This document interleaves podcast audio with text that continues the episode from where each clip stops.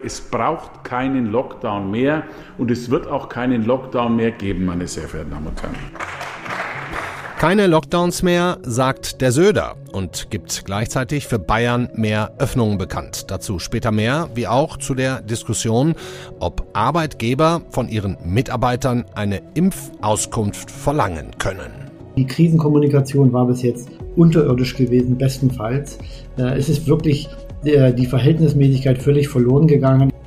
Das ist schon mal ein kleiner Ausschnitt gewesen aus dem Interview mit dem Epidemiologen Klaus Stör, der lange bei der WHO geforscht hat, SARS und Influenza und sehr interessante Positionen vertritt. Zum Beispiel, Winter wird hart, im Sommer aber ist die Pandemie ausgestanden. Liegt jetzt an jedem selber, welchem Risiko sie oder er sich aussetzen wollen. Freut mich, dass Sie heute dabei sind. Mal wieder mit einer Corona-Folge im FAZ-Podcast für Deutschland.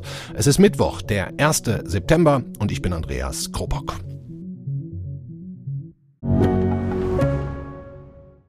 Ich bin Dr. Falk Stierkart und leite ein medizinisches Versorgungszentrum in Erlangen. Der Job als niedergelassener Arzt ist nicht unattraktiv, aber er scheitert oft schon an der Wurzel. Wenn unser Studiensystem nicht darauf ausgelegt ist, genug Ärzte in guter Qualität auszubilden, wie soll die medizinische Versorgung in Mittelfranken dann gedeckt sein? Die besondere Nähe der niedergelassenen Haus- und Fachärzte ist in Gefahr. Was die Gesundheitspolitik jetzt dringend ändern muss, erfahren Sie auf rettetdiepraxen.de.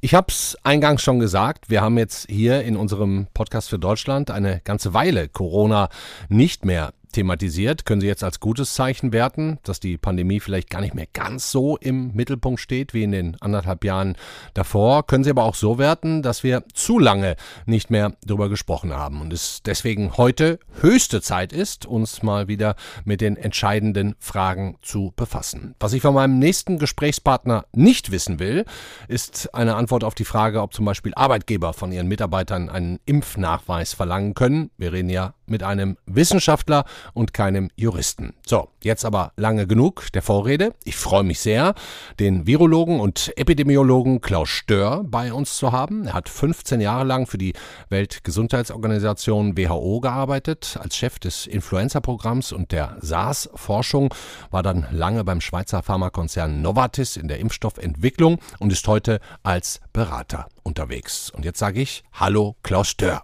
Schönen guten Tag. Herr Stör, wir diskutieren ja nun schon seit Wochen, vielleicht sogar Monaten darüber, auf welche Daten wir eigentlich gucken müssen und in welcher Reihenfolge. Inzidenzen, Intensivbelegung in den Krankenhäusern, Sterberate, Impfdurchbrüche, betroffene Altersgruppen, Impffortschritt. Was ist denn jeden Morgen beim Kaffee Ihre Reihenfolge? Was ist für Sie das Wichtigste? Also ich glaube, die wichtigsten Daten, die man benötigt, sind eigentlich die altersgruppenspezifische ja, Inzidenz. Mhm. Äh, was ist denn das wichtigste äh, Risikomerkmal, was Sie kennen, äh, was für einen schweren Verlauf der äh, Corona-Infektion spricht? Alter. Ganz genau. Deswegen ähm, braucht man die altersgruppenspezifische Inzidenz. Es ist nicht so wichtig, wie der Durchschnitt der Temperatur in Europa ist, sondern da, wo man sich befindet. Wenn man baden gehen will, da will man die wissen, wie warm es ist und ob es regnet. Also solche Durchschnittswerte helfen nicht viel weiter. Altersgruppenspezifische Inzidenz Nummer eins und die Nummer zwei sind die Hospitalisierungsraten. Mhm. Okay, wir können ja jetzt mal ganz kurz gucken. Die bundesweite Inzidenz im Durchschnitt äh, liegt bei 75, 13.000 Neuinfektionen heute, aber nur 23 Todesfälle. Trotzdem wird so langsam ein bisschen voller auf den Intensivstationen. Ähm, da liegen ja nicht die Geimpften, ganz klar. Ähm, wenn, wenn Sie jetzt diese ganze Lage, und Sie haben ja auch gerade schon gesagt, Sie gucken vor allem auf die Altersgruppen, wenn Sie diese Gemengelage heute betrachten, natürlich auch mit Blick auf die letzten Wochen, wie lautet denn Ihre aktuelle aktuelle Lagebeschreibung? Jahreszeitmäßig äh, in der Erwartungsgrenze, viel weniger als man in den Nachbarländern sieht. Aber jetzt schauen Sie mal die Inzidenz bei den äh, ungefähr 20 bis äh, 30-Jährigen liegt ja so bei 55 bis 70 und bei den über 60, 70-Jährigen liegt bei drei bis vier. Mhm. Da sehen Sie schon den großen Unterschied. Die Krankheit lastet also relativ gering. Die Hospitalisierungsraten sind außerordentlich äh, minimal. Die auf den Intensivstationen liegen, liegen schon sehr lange dort äh, oder sind hauptsächlich ungeimpfte.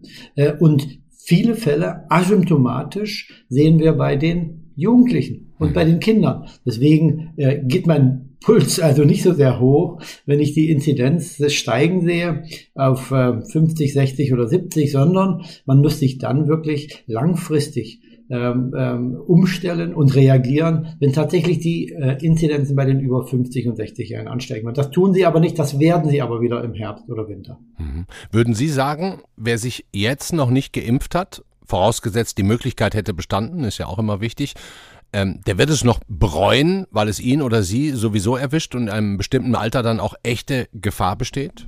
Ich würde nicht so weit gehen, dass man sagt, dass es bereut. Äh, ich würde äh, darauf hinweisen, dass jeder, der sich jetzt nicht impfen lässt, sich infizieren wird. Hm. Und auch die, die jetzt sich schon haben impfen lassen, werden sich infizieren. Alle werden mit dem Virus in Kontakt kommen. Nur die Geimpften werden es vielleicht gar nicht merken oder Sie werden vielleicht nur mild erkranken oder sie werden vielleicht auch ins Krankenhaus kommen, aber die sterben nicht. Hm. Äh, wir kommen nicht auf die Intensivstation. Also die Wahl hat man hier eigentlich und die bessere ist definitiv die Impfung für alle, äh, die über 50 sind äh, und ein hohes, höheres Risiko haben, tatsächlich schwer zu erkranken. Das heißt, das da kommt keiner durch, ne? Da flitscht jetzt keiner durch, egal wie er sich verhält, da flitscht keiner durch und wird nicht infiziert. Das passiert einfach. Ja, wenn Elon Musk jemand auf den Mars schickt dann, äh, und der dort lange noch bleibt, dann äh, dem passiert es nicht, aber alle anderen wird erwischen, auch auf den Osterinseln und äh, den Eremiten äh, ganz äh, im Zentrum des Waldes, den erwischt es auch. Hm. Herr Steuer, Sie sind kein Politiker, ganz klar, aber natürlich auch ein Bürger mit Rechten und Pflichten. Fänden Sie es okay, wegen der unwilligen nochmal Lockdown-ähnliche Zustände zu bekommen oder tendieren Sie jetzt auch eher zum, sagen wir mal, Hamburger Modell, die Geimpften und Genesenen wieder mhm. in Anführungszeichen ein normales Leben leben zu lassen, die Unwilligen aber eben nicht? Also ich habe auf jeden Fall Verständnis für diejenigen, die Menschen, die sehr verängstigt sind. Die Eltern, die unbedingt ihre Kinder impfen lassen wollen, auch die Erwachsenen, die vielleicht Angst haben vor der Impfung oder auch das Verständnis nicht haben, dass die Erkrankung nicht so schwer ist. Denn die Krisenkommunikation war bis jetzt unterirdisch gewesen, bestenfalls. Äh, es ist wirklich die Verhältnismäßigkeit völlig verloren gegangen. Ich habe Frauen, Mütter gesehen, die auf dem Fahrrad fuhren und dahinter die Kinder äh, mit Maske, aber ohne Helm. Also diese, dieses Risikobalancieren ist eigentlich vollständig verloren gegangen hm. für, für, sehr viele. Deswegen kann ich die Angst verstehen. Hm, Sie sagen gerade katastrophale Krisenkommunikation. Wo lagen da für Sie die größten Fehler? Der erste große Fehler hat begonnen, dass man das Ende der Pandemie nicht am Anfang im Auge hatte. Man hat sich nicht hineindenken wollen, dass es eben einen Großteil der Bevölkerung gibt, die Kinder vor allen Dingen bis zum Kindergartenalter, die höchstwahrscheinlich niemals eine Impfung bekommen werden, mhm. weil einfach jede Impfung eine Nebenwirkung hat und die zum Glück die Corona-Infektion sehr mild verläuft, äh, die Kinder die auch sehr schnell wieder erholen. Die Anzahl der Todesfälle ist viel geringer als bei der Influenza, als bei der RSV, also bei der respiratorische Zittelvirus-Infektion. Und das hat man am Anfang nicht im Auge gehabt. Dann hätte man natürlich langfristig strategisch auch die Schul- und Kindergartenschließungen ganz anders betrachtet und hätte auch in der Öffentlichkeit versucht, anders zu argumentieren, die Menschen noch heranzuführen an diese Verhältnismäßigkeit, die diese natürliche Infektion bei den jüngeren Kindern hat. Das ist das Erste, mhm. was man versäumt also das hat. Ende das der zweite, Pandemie nicht im Blick zu haben. Ja, das, man hat auch nicht daran gedacht, dass äh, wenn jetzt der Impfstoff kommt, das ist ja einmalig. In der Menschheitsgeschichte gab es Pandemien alle 30 Jahre ungefähr. Mhm. Und die haben alle gleich geendet mit der Durchseuchung der gesamten Bevölkerung, weil es nie einen Impfstoff zeitnah gab. Das erste Mal, dass das passiert. Deswegen war es ja richtig zu sagen, wir müssen jetzt Kontaktbeschränkungen machen, wir müssen versuchen, die Vulnerablen zu schützen, bis der Impfstoff kommt. Und dann, wenn der Impfstoff da ist, finden wir die Abkürzung zum Ende der Pandemie. Mhm. Ja, aber auf dem Weg dahin hätte man auch sagen müssen, wer sich geimpft, wer, wer geimpft wird, hat eine viel geringere Chance, sich zu infizieren und zu sterben, aber es wird immer noch welche geben. Äh, und auch der Geimpfte wird sich nochmal infizieren und wird auch Virus ausscheiden. Mhm. Äh, das hätte man auch kommunizieren müssen. Und man hätte auch kommunizieren müssen, dass das Ende der Pandemie, da muss, dass man da nicht alle impfen muss, zum Beispiel die Kinder. Man kommt auch so zum Ende der Pandemie. Oder man hätte auch sicherlich kommunizieren können, dass bestimmte Maßnahmen, wie zum Beispiel Grenzschließungen, nicht das, den Verlauf des Virus äh, reduzieren, äh, die, die, die Verbreitung reduzieren können. Und die gesamte Diskussion No-Covid oder Zero-Covid, das für jeden, der ein bisschen Ahnung hat von Atemwegserkrankungen, jeden Studenten im zweiten Studienjahr, der sowas äh, propagieren würde, würde man äh, ja die Tür äh, zur Tür schicken in der Prüfung. Mhm. Äh, und das sehen wir jetzt ja auch in Australien. Also das sind viele Dinge, die man leider hat so stehen lassen, auch nicht proaktiv kommuniziert hat. Dann es gibt ja immer natürlich ähm, sogenannte Experten oder richtige Experten, die sprechen und die riesige Kakophonie hatte man nicht versucht auszubalancieren mit Expertenmeinungen. Die STIKO hat ihre Meinung hat auch hier ein, ein gewisses Schwergewicht zu den Impfungen. Aber wer äußert sich denn zu dem Risiko der, der Varianten? Wer äußert sich zu der Frage, sind denn die äh, Ausgangssperren verhältnismäßig oder nicht im wissenschaftlichen Bereich? Oder zu den Fragen, welche Bedeutung haben die Kinder? Das sind immer wieder Einzelwissenschaftler, die neben dem wissenschaftlichen Konsens liegen oder man hat gar keinen wissenschaftlichen Konsens generiert oder generieren wollen. Hört sich jetzt ziemlich niederschmetternd an, was Sie sagen. Ähm, seien Sie ein guter Lehrer und geben der Bundesregierung und dem Gesundheitsministerium eine Schulnote für die bisherige Pandemiekommunikation? Ja, ich glaube, in eine, in eine Eins oder zwei wird das auf keinen Fall. Hm. Haben Sie denn einen Plan? Hätten Sie eine Idee? Sehen Sie eine Strategie, die auf all das, was Sie jetzt gesagt haben, halbwegs sich auch nur bezieht? Ja, äh, sicher habe ich meine Meinung. Ich würde mich sehr gern mit anderen Kollegen in einem Expertenrat verständigen, mit den Pädiatern, mit den Pneumologen, mit den, auch den Psychologen, den Kommunikationswissenschaftlern, mit anderen Virologen und Epidemiologen, äh, von mir aus auch mit Modellierern und Physikern. Aber es geht ja darum, dass man einen Expertenrat gründet, um eine balancierte, multidisziplinäre ähm, Meinung zu entwickeln und auch Alternativen. Dann entwickelt man drei Alternativen, die sich auf das jeweilige Szenario vorbereiten. Wir haben ja alle keine Glaskugel.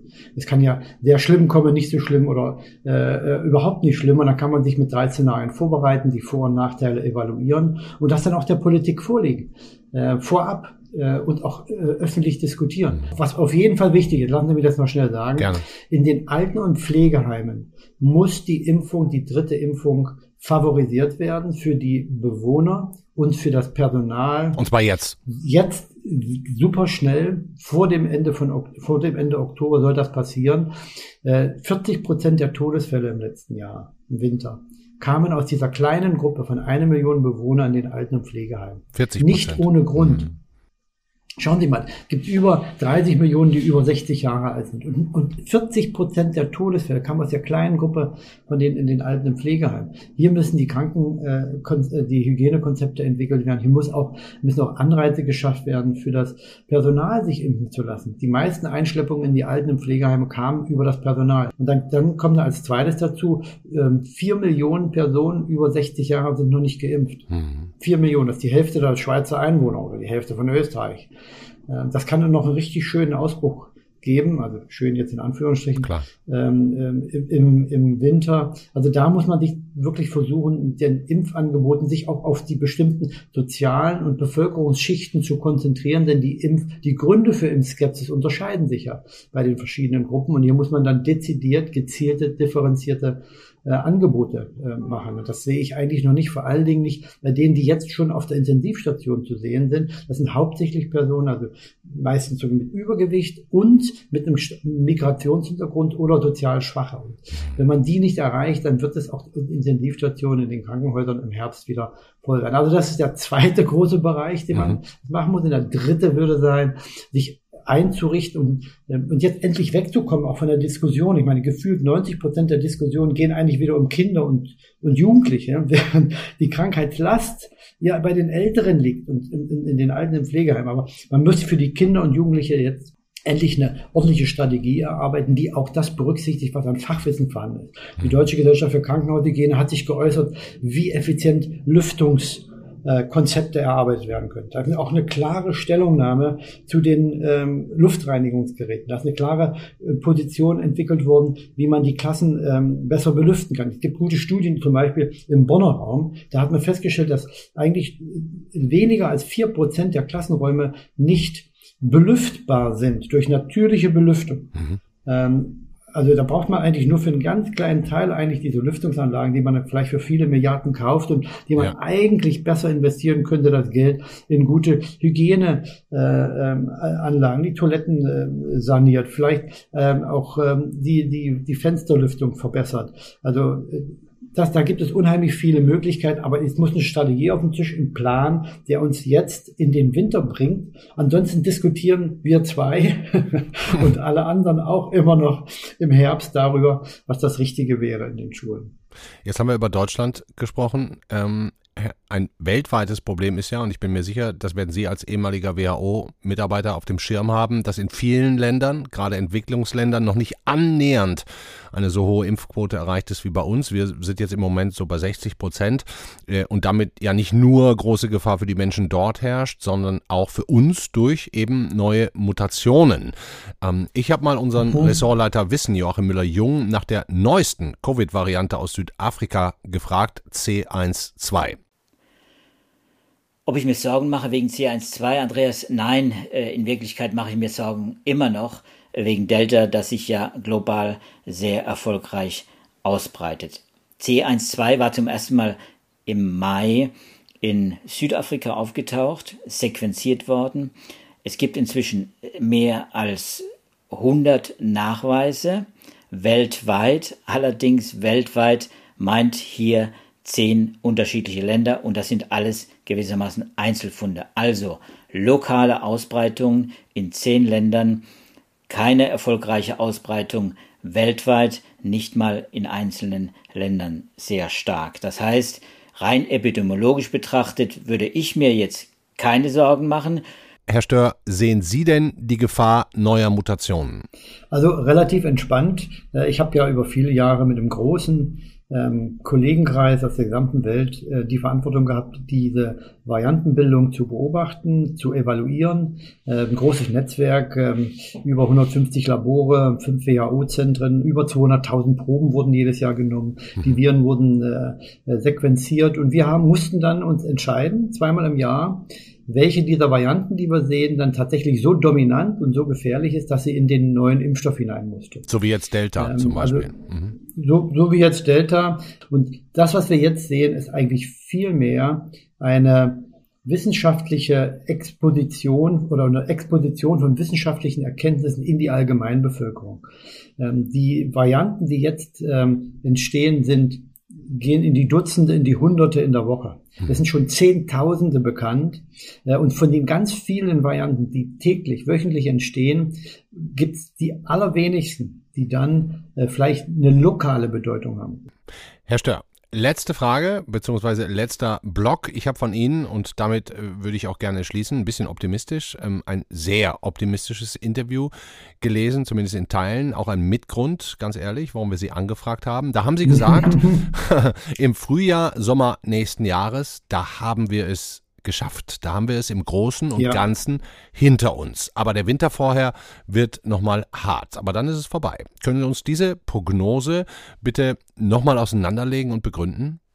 Ja, tatsächlich. Im nächsten Frühling und Sommer äh, sind wir fast äh, vollständig wieder in der, in der Endemie angekommen. Warum? Weil dann die allermeisten äh, entweder geimpft oder genesen sind. Es gibt also dann nur noch sehr wenige, die die Erstinfektion nicht hinter sich haben. Das ist ja das Schlimme, diese Erstinfektion. Im Winter jetzt werden sich hoffentlich noch viele impfen lassen, werden auch einige sich äh, ähm, natürlich immunisieren. Aber im Frühjahr, wenn sowieso die Saison der Atemwegserkrankungen zu Ende geht, 10 bis 15-facher Unterschied äh, jedes Jahr in der äh, Intensität vom Infektionsdruck her. Und im Sommer wird es dann wieder sehr entspannt sein. Aber, äh, wenn ich das noch schnell sagen darf, ähm, bei uns zwar, aber in der südlichen Hemisphäre wird dann ja der Winter beginnen. Äh, da wird man noch nicht durch sein und auch nicht vergessen, 20 ähm, Prozent der Länder haben sich 60 Prozent des Impfstoffs äh, Impfstoff ist gesichert. Ähm, Die anderen haben noch gar keinen Impfstoff. Da wird die natürliche Durchseuchung leider die einzige Alternative sein in den vielen anderen Ländern. Also es wird schon noch ein Weilchen dauern. Jetzt im Winter wird es nochmal heftig, äh, weil über vier Millionen Personen über 60 noch nicht geimpft sind. Aber im nächsten Jahr, wenn der Frühling und Sommer kommt, wird es sehr entspannt werden. Sehr interessant, was Sie alles erzählt haben. Ich hoffe, Sie bald wieder bei uns begrüßen zu dürfen und sage erstmal Dankeschön, Klaus Stör. Ich bedanke mich bei Ihnen. Klare Worte von Klaus Stör, klare Worte heute auch von Markus Söder. Der bayerische Ministerpräsident hat gesagt, es wird keinen Lockdown mehr geben. Es kommen sogar deutlich mehr Freiheiten. Veranstaltungen, das ist ganz wichtig, Veranstaltungen in Bayern sind künftig alle möglich. Alle. Mit weniger Beschränkungen und mit einem Wahlrecht des Veranstalters. Das gilt für den gesamten Kulturbereich, Konzerte, Museen, ähm, alles, was da dahinter stehen sein kann, Sport und alle Freizeitaktivitäten, Bäder, Schiffe, Seilbahn und so weiter. Keine Masken mehr im Handel. Ab Oktober sollen sogar Clubs und Diskotheken wieder öffnen. Nur noch die Klinikauslastung soll in Bayern Corona-Maßnahmen bestimmen, die sogenannte Krankenhausampel. Ein ähnliches Konzept verfolgt ja auch die Hansestadt Hamburg, allerdings mit einer noch schärferen Trennung für Geimpfte und Ungeimpfte. Restaurants oder Konzertveranstalter dürfen zum Beispiel, wenn sie wollen, nur für Geimpfte und Genesene öffnen, Ungeimpften den Zutritt verwehren sorgt für Diskussionen. Fast hätten wir es auch geschafft und wären in den vollen Terminkalender von Hamburgs erstem Bürgermeister Peter Tschentscher heute noch reingerutscht, aber hat nicht geklappt. Macht nichts, besprechen wir trotzdem die Frage, auch darf der Arbeitgeber von seinen Mitarbeitern einen Impfpass verlangen, beziehungsweise die Auskunft, ob sie geimpft sind. Machen wir jetzt mit unserem Ressortleiter Staat und Recht. Hallo Reinhard Müller. Hallo Andreas. Reinhard, wir fangen mal in Hamburg an. Da streiten sich ja die Juristen und Grundrechtsvertreter um Rechtmäßigkeit und Gerechtigkeit. Hat diese 2G-Regelung juristisch Netz und doppelten Boden? Ja, sie hat ein Netz, äh, sie hat auch einen Boden, aber natürlich kann man sich über alles streiten. Also die Regelung, dass man nur geimpft und genesen sein darf. Man kann natürlich fragen, ob nicht ein Test weiterhin ausreichen muss oder ob das zu großer Aufwand ist. Ähm, das ist natürlich ein weiterer Schritt dazu, eine Zweiklassengesellschaft in Geimpfte und Nicht-Geimpfte zu formieren und Allerdings, womöglich ja. die Impfpflicht, wie man so schön sagt, durch die Hintertür weiter einzuführen. Man kann allerdings auch sagen, wir hatten uns ja auch schon mal über die Impfpflicht unterhalten. Wenn es nicht anders geht, geht es auch mit Zwang und womöglich nur mit Zwang. Die Frage ist, ob dieser Stadium schon erreicht ist. Ähm, hier geht es ja auch um eine freiwillige Teilnahme an einem bestimmten Testvorgang mit Restaurants, die sich dazu bereit erklären, aber äh, als Privatmann kann man natürlich bestimmte Voraussetzungen für den Zutritt zu seinen Lokalitäten schaffen, auch eine solche. Hm. Ist es also quasi eine Ermessensfrage des Veranstalters oder Gastronoms und kann er einfach sagen, ist, ist mein Hausrecht. Ich kann, genau. kann reinlassen, wen ich will. Ich kann ja auch sonst reinlassen, wen ich will und ich kann das von Voraussetzungen abhängig machen. Es sei denn, ich bin Monopolist und schließe eine bestimmte Gruppe aus, die sonst keine Möglichkeiten hat einzukaufen oder am gesellschaftlichen Leben teilzunehmen. Aber hier sehe ich erstmal kein Problem. Hm. Aber indirekt hat natürlich schon dann der Senat bzw. Ähm, das Bundesland Hamburg die Möglichkeiten dafür erst geschaffen. Ja klar, und man kann das ja auch mit guten Gründen hinterfragen. Ähm, bei Testen muss natürlich die Zuverlässigkeit gegeben sein, der Aufwand, ähm, die Frage, wer die Kosten trägt. Also klar ist, ähm, man kommt, Impfen bedeutet Freiheit, aber man kommt immer in eine Lage, wo man das Impfen auch fördern und fordert. Hm.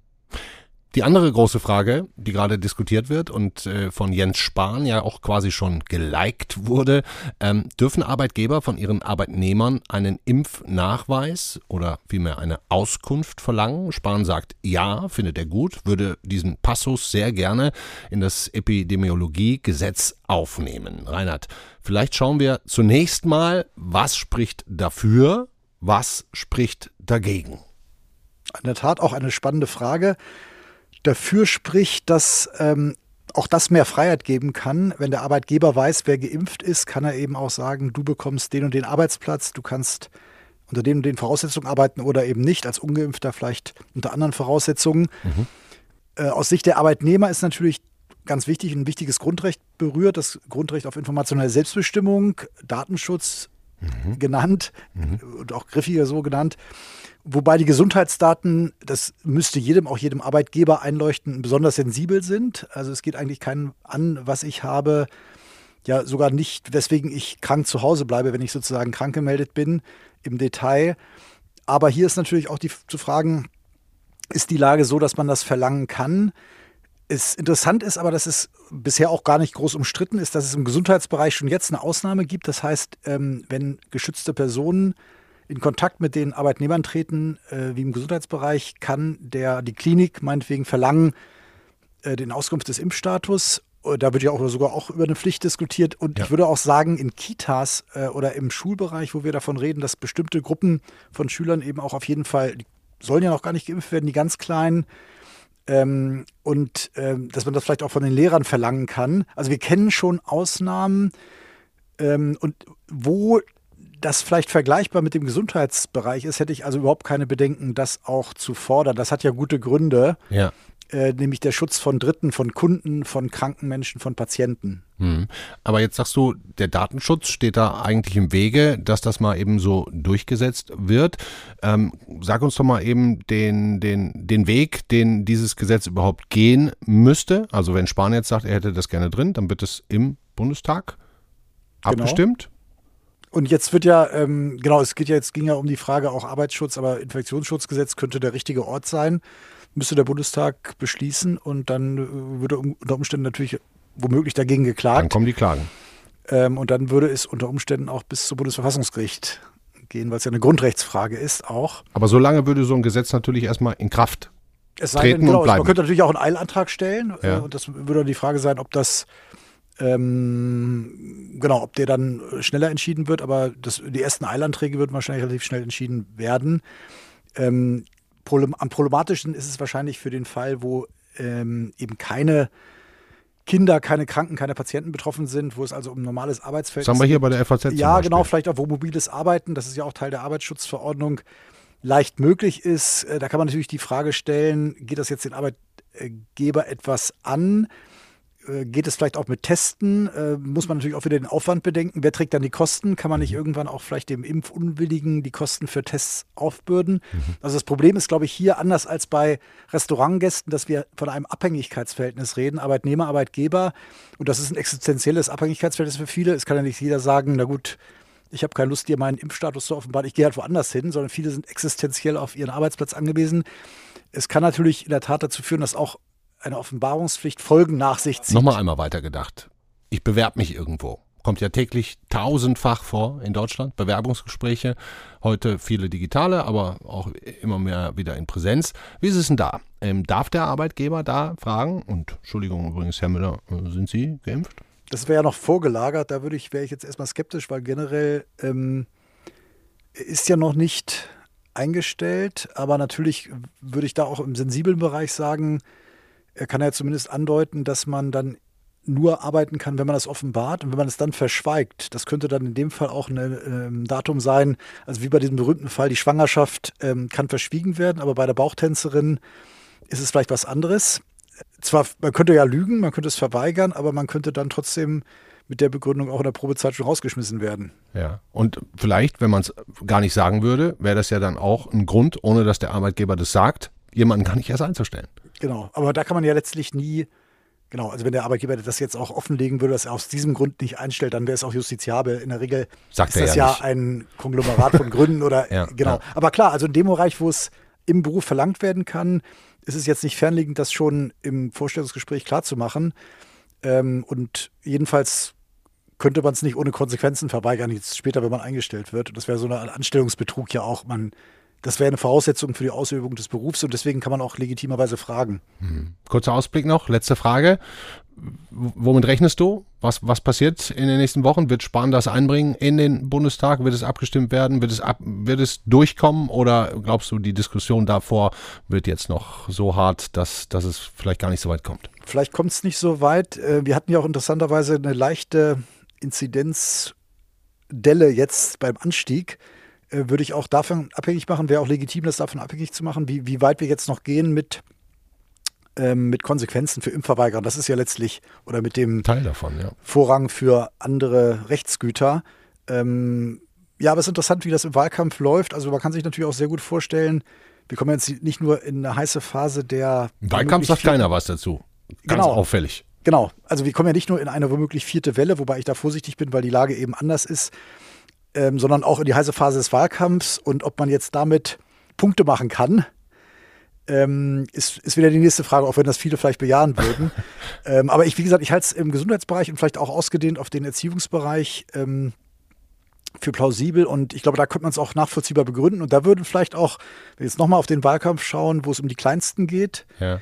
Äh, und unter 12 gibt es ja auch keine STIKO-Empfehlung, nee. ähm, wo es aber vielleicht trotzdem ein bisschen Risiko gibt. Da würden vielleicht viele sagen, ja stimmt eigentlich, Erzieherinnen, Lehrer, why Aber- not? Sch- Wahrscheinlich ich glaub, da- vor der Bundestagswahl kommt da Ja, und, und darüber hinaus sehe ich es eigentlich im Moment auch nicht. Okay. Dankeschön, Reinhard Müller. Herzlichen Dank. Das war der FAZ-Podcast für Deutschland an diesem Mittwoch, den 1. September. Ich habe einiges gelernt, hoffe Sie auch. Sie können natürlich vieles nachlesen, Hintergründe, Analysen, auch Aktuelles bei uns auf der Internetseite, auf Faznet, in den Apps. Und am besten legen Sie sich, wenn Sie es noch nicht haben, direkt noch ein F Plus Abo zu. Da kann man für wirklich wenig Geld im Monat alle Texte lesen, ganz viel aus der Zeitung. Das Wichtigste würde ich jetzt einfach mal so sagen. Und ja, bleiben Sie dabei. Morgen geht es weiter mit dem Kollegen Simon Strauß. Schönen Abend Ihnen. Ciao.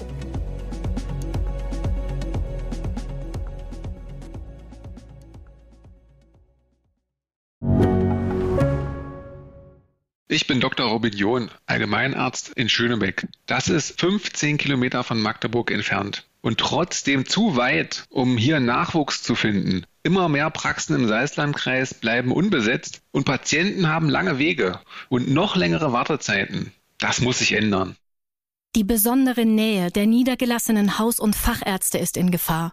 Was die Gesundheitspolitik jetzt dringend ändern muss, erfahren Sie auf rettetdiepraxen.de.